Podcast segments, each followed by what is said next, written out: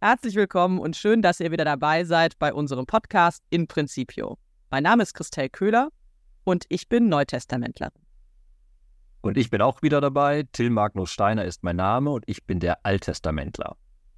Nun am Anfang des neuen Lesejahrs gucken wir kurz zurück und sind total begeistert, dass wir sehen können, dass immer mehr Leute dabei sind. Wir sind immer eine immer größere Gemeinschaft, die sich gemeinsam auf die drei biblischen Texte des jeweils kommenden Sonntags vorbereiten uns einfach einen Moment für uns auch einmal zu sagen, toll, dass ihr alle dabei seid und wir freuen uns, mit euch ins neue Lesejahr zu gehen.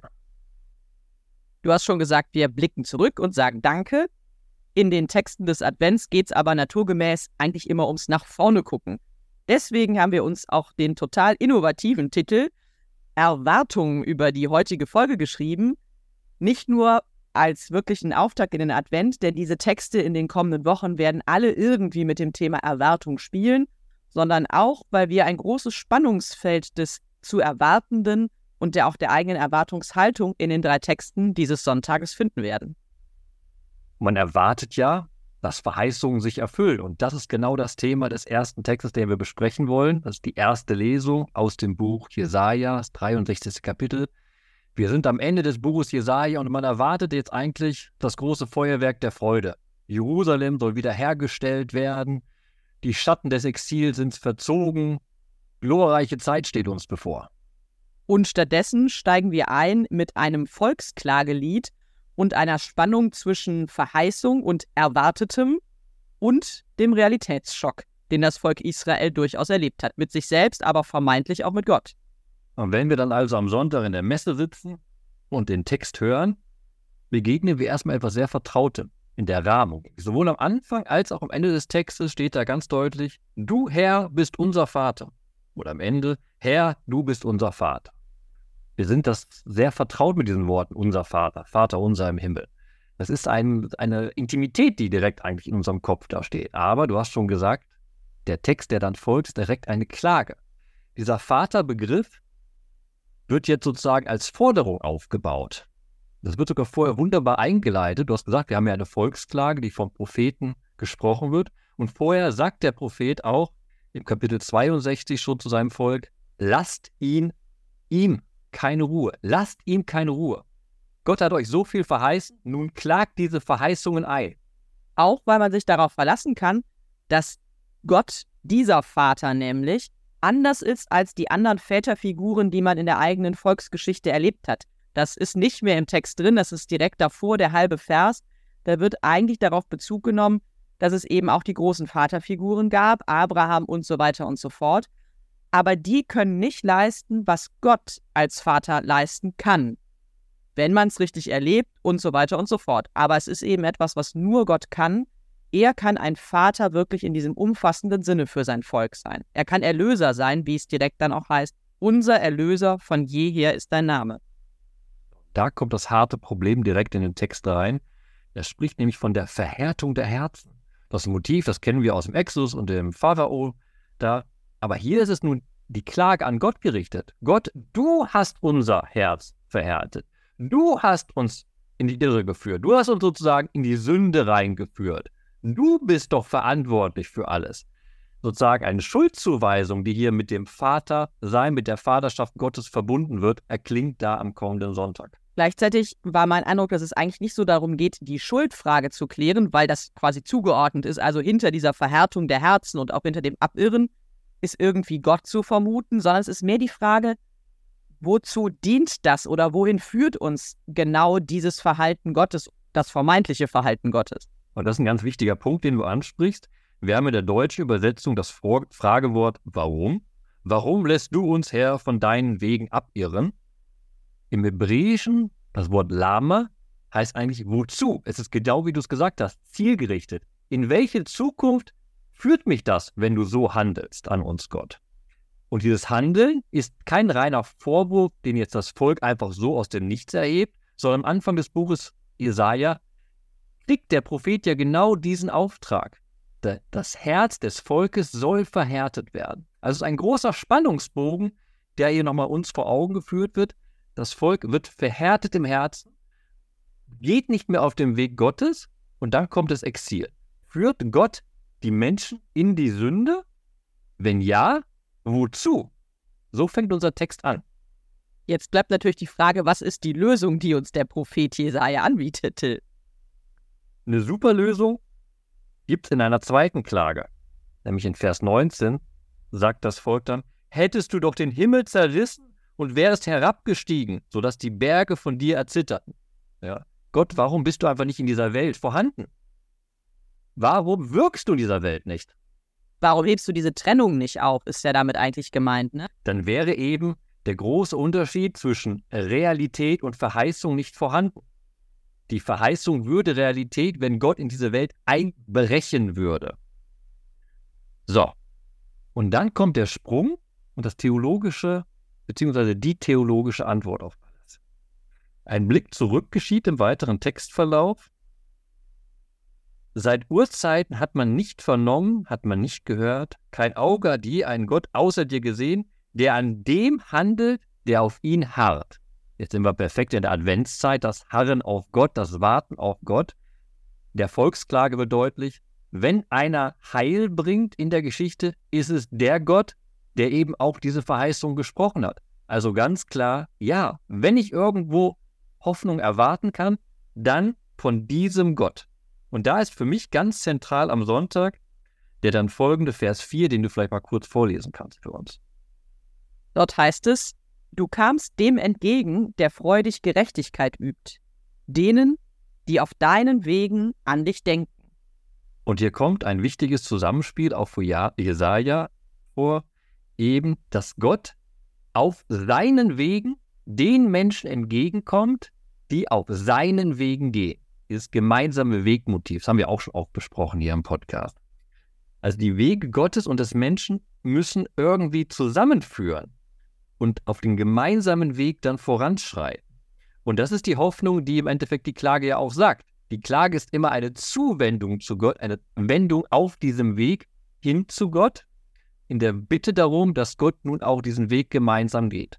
Der Weg ist in diesem Falle, wir haben jetzt sehr, sehr oft Weg gesagt, Entschuldigung, aber der Weg ist genau das, dass endlich aus der Verheißung Realität wird und so am Ende der Lesung am Sonntag auch voll des Herzens gesagt werden kann, ja, Herr, du bist unser Vater, wir sind der Tod und du bist unser Töpfer. Wir alle sind das Werk deiner Hände. Also das Verständnis, dass die Menschen komplett geborgen sind in den Händen Gottes und Gott nicht, obwohl er so angeklagt wird, nicht der verborgene Gott ist, sondern der Gott ist, der aus Verheißungen Realität werden lässt. Und ich finde die Brücke zwischen dieser Erwartungshaltung, dem Entgegengehen und dem, was du auch eben betont hast, es geht auf um Gottes Wege und gleichzeitig die Wege, die er den Menschen damit ja auch offenbart.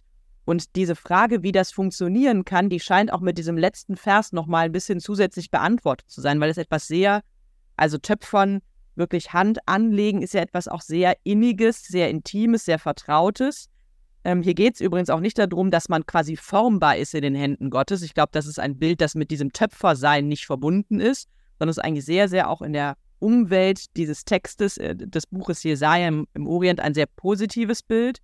Und auch ein Bild, wie ich finde, das sehr viel von Kreativität und Individualität spricht. Also Gott ist ein wirklich kreativer Gott. Er schafft nicht irgendwas, und schneidet irgendwie blockmäßig irgendwo Menschen von der Stange, sondern er formt jeden Einzelnen, er gibt ihm etwas mit. Gut, diese Individualität führt vielleicht auch dazu, dass es durchaus mal eine Form der Abwendung geben kann, aber dieses Individuelle führt auch dazu, dass es die jeweils eigenen Wege sind, die gefunden werden müssen und die man dann mit Gott geht. Es ist eben auch nicht nur das ganze Volk, das einen einzigen Weg mit Gott geht, sondern in diesem gemeinsamen Weg des Volkes muss auch jede und jeder Einzelne den persönlichen Weg mit Gott finden. Und das ist eigentlich auch ein schönes Zusammenspiel, was dann ganz am Ende nochmal mit reinkommt mit diesem Töpferbild, finde ich. Es ist ein großes Ganzes, aber es ist immer auch eins des jeweils einzelnen Menschen. Vielleicht fällt es nicht direkt auf, aber dieses, dieses Töpferbild ist ja die direkte Verbindung zum Vaterbild in dem Text. Wie du gesagt hast, im alten Orient gedacht, wir haben es ja auch ein bisschen anklingt in der Schöpfungsgeschichte, dass Gott eben den Menschen geformt hat, aus Erde, aus Leben, wie ein Töpfer eben etwas macht und damit die Vaterschaft hat über den Menschen, diese enge Beziehung und damit auch diese Frage, die wir am Anfang gestellt haben, des Wozus eine Bedeutung hat. Gott hat den Menschen geschaffen. Also wozu? Gott wirkt in der Geschichte, aber wozu? Zu welchem Ziel wirkt er? Und der Text gibt uns hier theologisch dadurch, dass er eine Klage ist, eine sehr interessante Antwort. Diese Begegnung ist eben auch eine Einforderung. Wozu also macht Gott diese Heilsgeschichte? Wozu sagt er die großen Verheißungen bei Jesaja zum Beispiel ab Kapitel 60 dann die großen Wiederherstellungsverheißungen zu Zion, damit sie sich verwirklichen? Aber, das ist ja eine wunderbare Pointe, das Volk muss diese Verheißung auch einklagen. Muss sagen, Gott, wir wollen das so. Wir wollen deinen Willen. Wir wollen deinen Willen. Und dazu passt auch wunderbar, was ich vorhin gesagt habe, dass der Prophet eben sagt, lasst Gott keine Ruhe. Zeigt ihm, dass euer Wille sein Wille ist, dass beides zusammenhängt und ihr gemeinsam voranschreiten wollt und eben nicht ausharren wollt, einfach bis alles vorüber ist, sondern erwartet etwas, voll der Hoffnung. Deswegen war Vers 4 eben, der für dich so der zentrale Vers hier in der Lesung ist, auch so wichtig. Es ist eine Vergangenheitserfahrung, es ist etwas, was ich mitnehme, was sich wo und wie sich Gott auch schon gezeigt hat und ein daraus erwachsendes Vertrauen, tatsächlich an dieser Stelle ja auch weiter das einzuklagen. Also nicht zu sagen, okay, so war er mal, aber wahrscheinlich hat er sich abgewendet, sondern zu sagen, naja, ich klage das auch jetzt wieder ein, dass Gott sichtbar wird, dass er sich zeigt, ne, dass der Himmel zerreißt und die Berge erzittern, sodass es eine Verbindung gibt zwischen beidem.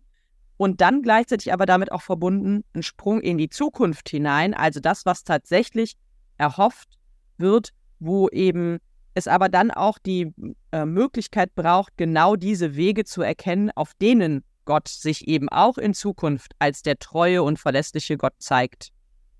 Gehen wir nochmal hinein in die Situation, in die diese Klage gesprochen wird, weil das ist sehr gut auf den Punkt gebracht in wenigen Worten. Kurz vor Ende der Lesung heißt es, denn du hast dein Angesicht vor uns verborgen und hast uns zergehen lassen in der Gewalt unserer Schuld. Da ist genau dieser Aspekt drin, irgendwie, die Realität passt gerade nicht zur Verheißung, aber ich klammere mich an die Verheißung und ich kann nur sagen, doch nun Herr, du bist unser Vater. Das muss alles ganz anders sein. Also diese Klage möchte diesen Sprung wagen aus dem, was man erhofft, in die Realität. Und das ist interessant für den Sonntag, denn beim Evangelium ist die Situation etwas anders. Da haben wir keine Klage, da haben wir zwar auch Abwesenheit in dem Gleichnis. Der Herr geht da aus dem Haus, geht auf Reisen, aber es ist ganz, ganz klar, der Herr kommt zurück in sein aufgestelltes Haus und erwartet etwas. Wir sind im 13. Kapitel des Ma Markus-Evangeliums, so viel zum Thema Neues Leser, Markus-Evangelium. Aber mein Versprecher ist nicht ganz umsonst, denn es ist tatsächlich so, dass man den Eindruck hat, haben wir eigentlich schon ein paar Mal gelesen zuletzt. Stimmt, weil die letzten Wochen im Matthäusevangelium es auch um, oft um diese Erwartungshaltung ging, wie immer am Ende des Kirchenjahres. Und dieses Szenario, es ist wie mit einem Mann, der sein Haus verließ, um auf Reisen zu gehen. Auch dieses Szenario haben wir jetzt ein paar Mal gehört in den vergangenen Wochen. Hier allerdings ähm, nochmal in einer ganz anderen Form und der Text setzt auch direkt sehr appellativ an. Es heißt hier im ersten Vers, also Markus 13, das Kapitel Vers 33, Gebt Acht und bleibt wach, denn ihr wisst nicht, wann die Zeit da ist. Ähm, das heißt nicht, seid wachsam, ob die Zeit kommt, sondern wann sie kommt. Also es geht um den Zeitpunkt, nicht um das Ob. Und dann steigt der Text ein, es ist wie mit einem Mann, der sein Haus verließ, um auf Reisen zu gehen.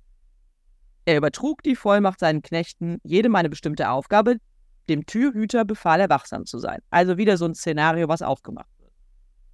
Genau, und als Erinnerung für uns alle, ich stockte da beim Lesen, übertragt die Vollmacht seinen Knechten und ich erwarte dann, okay, jetzt müssen gleich drei Knechte kommen und die kriegen eine Aufgabe. Und dann kommt auf einmal für uns als Identifikationsfigur eben ein Tür Türhüter. Eine ganz spezielle Aufgabe wird hervorgehoben. Die Aufgaben vorher sind verteilt, alles ist klar, alles Haus läuft, ne? Aber wir konzentrieren uns jetzt eben auf diesen einen Türhüter und er hat eine Aufgabe: wachsam zu sein. Und dann wird direkt gesagt: Seid also alle wachsam. Ihr seid also alle diese Türhüter.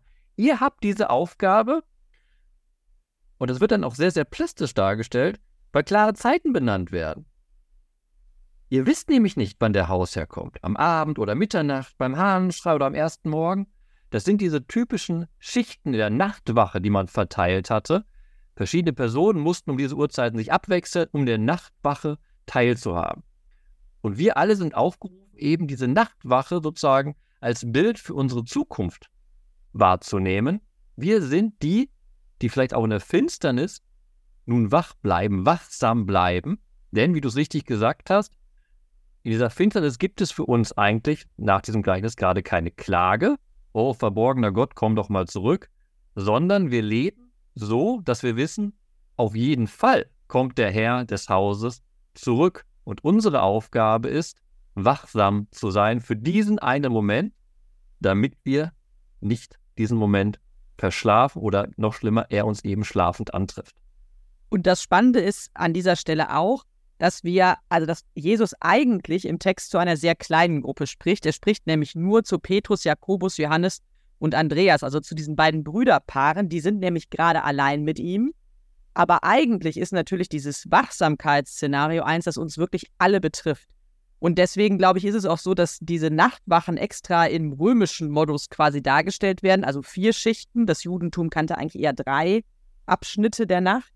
Das heißt, Markus legt wirklich einen Wert hier drauf, der Evangelist, dass diese Nacht lange ist und gleichzeitig aber auch, er spricht sehr direkt sein, vier seiner Jünger an, also seine engsten Vertrauten und aber auch uns alle. Und natürlich ist es nicht ganz ohne Pointe, wann diese Warnung hier ausgesprochen wird, denn wir sind direkt vor dem Beginn der Passionsereignisse und wir wissen genau, wie es dann ist im Garten Gethsemane mit dem Wachsamsein. Da klappt das nämlich schon mal so gar nicht unter den Jüngern. Und ein bisschen hat der Evangelist an dieser Stelle, so würde ich sagen, auch schon den Blick darauf, uns als Leser darauf vorzubereiten, dass trotzdem Wissen, dass irgendwann ein Zeitpunkt kommt, dieses Wachsamsein wirklich aufrecht zu erhalten, eine sehr große Aufgabe ist. Er betont es hier im Text mehrfach, aber es ist auch schon ein Hinlenken auf das, was dann in den kommenden Sachen, also in den kommenden Ereignissen der Passion passieren wird. Fast ein bisschen Humor drin in der Erzählung, wenn wir dann am Sonntag hören, er soll euch, wenn er plötzlich kommt, nicht schlafend antreffen und haben wir nachher diese Jünger, die da schlafen, dann geht es immer darum, lungern. Aber es geht ja eben nicht nur um diesen kleinen Humoraspekt, muss man sozusagen im Evangelium, sondern es wird ja mehrfach gesagt, seid also wachsam, einmal im Vers 35, aber vor allem auch am Ende des Textes. Was ich aber euch sage, das sage ich alle. Und das ist genau der Sprung hinaus aus der Situation. Es geht nicht nur um diese einzelnen Jünger, sondern alle gerichtet. Seid wachsam. Und das macht aus dem planlosen Warten eine Erwartung. Ich glaube, das ist auch nochmal gut zum Abgrenzen. Es geht eben nicht darum, auf irgendetwas zu warten und auch nicht sicher zu sein, ob überhaupt irgendetwas passiert. Ne? Also ich gucke mal, kommt hier, passiert hier irgendwas, sondern ähm, deswegen ist Vers 36 auch so wichtig, er soll euch, wenn er plötzlich kommt, nicht schlafend antreffen. Wenn er plötzlich kommt. Das ist keine Frage, ob er kommt nochmal, sondern es ist eine Frage des Zeitpunktes. Und das macht eben konkret, dass ich auf etwas warten kann. So wie ich darauf warten kann im Buch Jesaja. Es kommt der Moment, an dem tatsächlich ähm, der Himmel zerreißt, die Berge erzittern und dieses, dieses direkt in Verbindung treten mit Gott nochmal in dieser Art und Weise erscheint, wie, wie wir es auch schon vorher gekannt haben. Also unser Erfahrungswert sich tatsächlich an der Stelle wiederholt. So hat Gott früher gehandelt, so wird er auch wieder handeln. Und das gibt den Grund, warum hier von Erwartung wirklich die Rede sein kann. Vielleicht definieren wir Erwartung noch mal Bezug auf, das, auf den Evangeliumstext hier. Im Text geht es um ein Nichtwissen. Das Nichtwissen des Zeitpunkts, das haben wir ja sehr, sehr deutlich gemacht. Und genau dieses Nichtwissen des Zeitpunkts ist der Ansporn für unser Handeln, für unser Warten. Warten ist in diesem Falle wirklich sich dauernd bereithalten und bereit machen. Es ist etwas sehr Aktives. Und vielleicht springen wir an der Stelle schon in die zweite Lesung auch in den ersten Korintherbrief. Das ist der Text, wo das mit dem Warten auch wirklich mal explizit ins Wort gebracht wird, aber nur an einer ganz kleinen Stelle. Ansonsten geht es dem Paulus hier zu Beginn des ersten Korintherbriefes, es sind die Verse 3 bis 9, die wir am Sonntag hören, um einen sehr, sehr großen Zuspruch an die Gemeinde in Korinth. Und dieser Zuspruch, der fußt darauf, was im Evangelium auch gerade schon wir so hervorgehoben haben, dass es diese Gewissheit gibt, Gott ist da, Gott schenkt sich euch, ist ganz oft von der Gnade Gottes die Rede, auch von den Gnadengaben, die die Gemeinde mitbekommen hat. Und aus dieser Gewissheit heraus formuliert Paulus sehr auf diese Gemeinde hin freundlich, ähm, empathisch und aber auch natürlich ähm, mit einem gewissen ähm, Aufruf, diesem, all dem, was bisher schon passiert ist, also auch den Erfahrungen, auf denen diese Gemeinde sich gründet, auch diesen Erfahrungen gemäß jetzt in die Zukunft zu gehen und die Sicherheit zu haben, wir haben eigentlich alles, was wir brauchen, um gut in die Zukunft zu gehen. Wir sind ja am Anfang des ersten Korintherbriefes und diese, dieser Rückblick, den du gerade angesprochen hast, die Gründung der Gemeinde, der Aufbau der Gemeinde, die Erlebnisse da, fasst Paulus hier sehr gut eben in eine Danksagung, um sozusagen seine Leserschaft, seine primäre Leserschaft direkt in den Brief reinzuholen.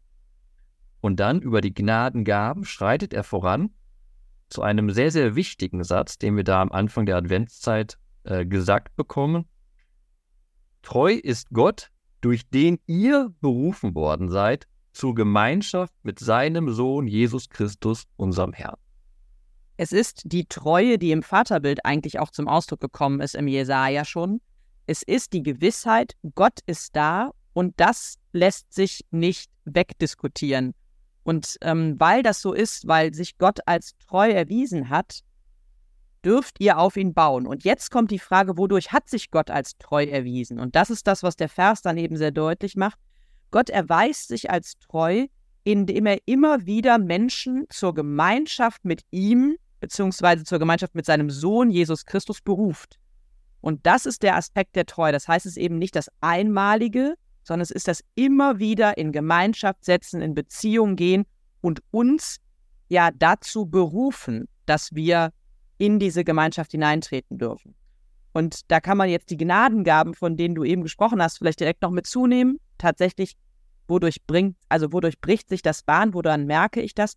dass ich etwas geschenkt bekommen habe, sehr konkret, das mich auch in dieser Gemeinschaft hält. Und das ist das, was die Gnadengaben am Ende sind. Und ich finde es ein bisschen schade und ich habe aber auch keine Lösung dafür. Ich finde das deutsche Wort Gemeinschaft nicht stark genug an dem Punkt. Weil Gemeinschaften können auseinanderbrechen. Gemeinschaften setzt irgendwie, dieses Wort setzt voraus, irgendwie, man hat etwas gemein, man bringt etwas zusammen. Aber dieser griechische Begriff Koinonia ist eigentlich der hat noch viel stärker die Verlässlichkeit, die du auch gerade betont hast, drinne in dieser Gemeinschaft. Eine verlässliche Gemeinschaft, eine bestehende Gemeinschaft. Ja, auch in dieser, im Begriff der Treue drinne, auch im Hebräischen, diese Treue ist etwas Feststehendes, etwas Gefestigtes. Eine gefestigte Gemeinschaft, eine verlässliche Gemeinschaft, die eben da geschenkt ist. Festigen haben wir ja zum Glück direkt im Vers davor, in Vers 8, da heißt es nämlich, er wird euch auch festigen bis ans Ende, also hier ist ein Ausblick mit verbunden, aber er wird euch auch festigen. Das ist etwas, was er schon getan hat und er wird es weiter tun. Also das ist so diese ganze Linie, die von der Vergangenheit bis in die Zukunft hineinreicht. Und so fängt Paulus dann im Prinzip ja in Vers 4 auch an, also dem zweiten Vers, da sagt er, ich danke meinem Gott jederzeit euretwegen für die Gnade Gottes, die euch in Christus Jesus geschenkt wurde. Also ich danke jederzeit heißt ja, das ist etwas, was wirklich sich auch durchzieht. Wie Gottes Treue, so ist der Apostel an der Stelle auch treu und dankbar dieser Gemeinde gegenüber, weil Gott an ihr gehandelt hat. Also er ist auch Gott gegenüber dankbar, wirklich, weil eben das so funktioniert. Und dann sagte er, dass ihr an allem reich geworden seid in ihm, an aller Errede und aller Erkenntnis. Also dieses Reichsein charakterisiert auch diese Gemeinschaft mit Gott und der Begriff ist tatsächlich im Deutschen vielleicht nicht so schön, aber das ist das, was dieses Zusammensein am Ende ausmacht, ähm, eine Einheit mit Gott vielleicht auch zu bilden. Ähm, wir sind dafür zugerüstet und es ist eine Gemeinschaft der Fülle. Also man wird reich in dieser Gemeinschaft. Das ist wirklich ein schönes Bild, finde ich. Und das Bild der Gemeinschaft, beziehungsweise auch der Treue, zieht sich eigentlich sehr, sehr schön. Das haben wir jetzt in dieser Podcast-Folge nicht gemacht, aber von der ersten Lesung in die zweite Lesung. In der ersten Lesung haben wir die Klage, wenn man den ganzen Text auch liest, nicht nur so zerstückelt, wie wir am Sonntag lesen, in der Idee rückblickend, Gott, du warst der treue Gott in der Vergangenheit, du warst immer da, du hast dein Volk durch die Geschichte geführt. Und dann erklingt der Seeklage, führ diese Geschichte weiter mit uns, sei nicht der Verborgene, sei wirklich unser Vater. Und in der zweiten Lesung dann die Gewissheit, ja, bis ans Ende der Tage wird Jesus Christus die christliche Gemeinschaft festigen eben treu sein und diese Gemeinschaft mit Gott aufrechthalten. Und genau in dieser Treue ist es unsere Aufgabe, darauf zu warten und wachsam zu sein tatsächlich, wann der Moment kommt, wo sich Gottes Treue erneut zeigt. wo sie sich erneut Bahn bricht. Und damit haben wir, glaube ich, diese Erwartungslinie durch die drei Texte auch nochmal schön gezogen, die eben im Evangelium mündet mit was ich euch aber sage, das sage ich allen, also auch uns beiden und allen, die uns zuhören, seid wachsam. Ist das schon der Vers, den du für diesen Sonntag mitnehmen möchtest, beziehungsweise den du über die ganze Adventszeit schreiben möchtest für dich? Hm, nein, du darfst erst deinen Vers sagen. Ah, okay. Ich möchte aus der ersten Lesung direkt den ersten, die ersten Worte mitnehmen. Du, Herr, bist unser Vater. Ich habe bei der Vorbereitung natürlich wie ich es auch eben im Podcast erklärt habe, direkt mir markiert, dass der, dass, die, dass der Lesungstext gerahmt ist durch diese Zusage unser Vater. Und wie ich es ja auch gesagt habe, das führte mich direkt zum Vater unser. Dann fand ich es aber sehr überraschend, nach, dem, nach diesem Gedanken, dass eben nach dieser Anrufung als unser Vater erstmal eine Klage folgt.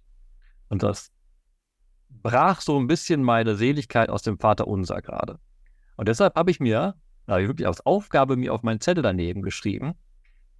Ich will mal versuchen am Sonntag, ist ein bisschen komisch vielleicht, aber ich finde es eine interessante Frage, das Vaterunser nicht so zu beten, wie ich es gewohnt bin, sondern das, was im Vaterunser ausgesagt wird, einzuklagen. So wie hier in der ersten Lesung das Volk im Angesicht der Verheißung gerade diese Verheißung nochmal einklagt. Vielen Dank. Ich nehme tatsächlich nur diesen kleinen Teil mit, sodass euch keine Gnadengabe fehlt, während ihr auf die Offenbarung unseres Herrn Jesus Christus wartet. Weil ich das so ein schönes Bild finde im Sinne von, euch fehlt kein Puzzleteil, um, um in dieser Erwartung irgendwie ganz vollkommen jetzt da zu sein. Also ihr habt alles, was ihr braucht. Ähm, jetzt geht diesen Erwartungsweg, jetzt geht diesen Adventsweg mit und freut euch mit auf das, was kommt. Bereitet euch auch auf, auf das vor, was kommt. Aber vielleicht braucht es dazu dann auch so ein bisschen nochmal das Rauskristallisieren der Gnadengaben und manchmal auch die Gnadengabe, die für die Erwartung hilfreich ist, auch nochmal zu trennen von den Gnadengaben, ähm, die uns vielleicht manchmal auch ein bisschen im Weg stehen beim Erwarten und freudig zugehen auf. Und diesen Gnadengaben ein bisschen auf die Spur zu kommen, finde ich eine schöne Aufgabe für die Adventszeit um vielleicht dann auch nochmal zu gucken, ja, ähm, was ist denn mir eigentlich alles geschenkt, um gut durch diese Zeit zu gehen? Vielleicht doch so ein innerer Ruhepol oder die Form dann zwischen Wichtigem und Unwichtigem auch mal zu trennen, etc. Also diese typischen eigentlich Dinge, die für den Advent ganz wesentlich sind. Aber dass der Text uns das so zuspricht, euch fehlt ja nichts, um diese Zeit gut, gut ähm, genießen zu können. Das ist doch eine sehr schöne Zusage und Aussage für diesen ersten Adventssonntag. Nun freuen wir uns darauf, eure Bibelverse und eure Gedanken zu den Bibelversen zu lesen. Ihr findet unter dem Podcast in den Show Notes den Link rüber zu Facebook. Da gibt es einen Beitrag, in dem wir unsere Podcast-Folge online gestellt haben. Und darunter sammeln wir in den Kommentaren eure Bibelverse und eure Gedanken, die nicht nur wir lesen, sondern viele andere auch. Und wir alle freuen uns darauf und beginnen so gemeinsam den Advent. Also viel Freude beim Bibelentdecken auch im neuen Lesejahr.